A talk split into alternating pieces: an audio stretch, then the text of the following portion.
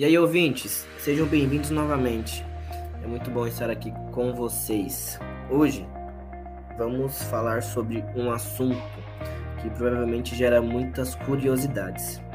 Os principais termos da astrologia e que muitas das vezes não sabemos nem os seus significados. E a gente escuta bastante. Astrologia. Você sabe o que é?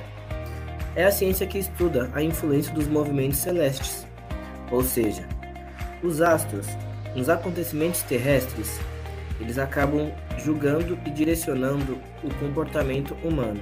E ascendente? Já ouviu falar? Funciona como complemento ao seu signo. É a forma como as pessoas te veem. Aí vai de você.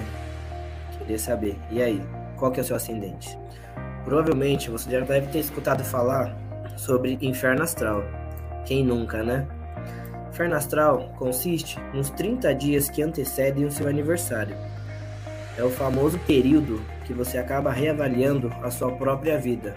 E muita gente acaba colocando a culpa no famoso inferno astral. E o paraíso astral?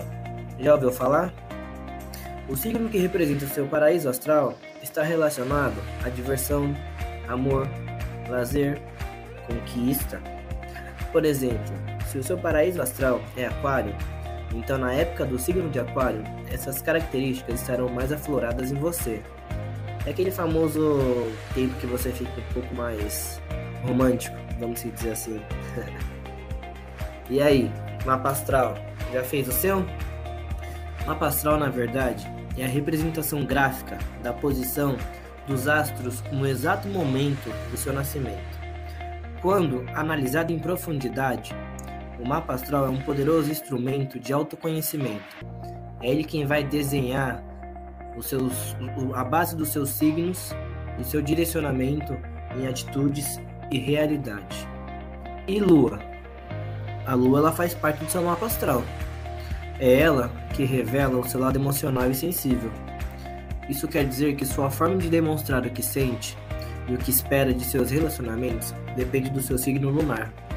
É ele quem vai direcionar aquele famoso manteiga derretida.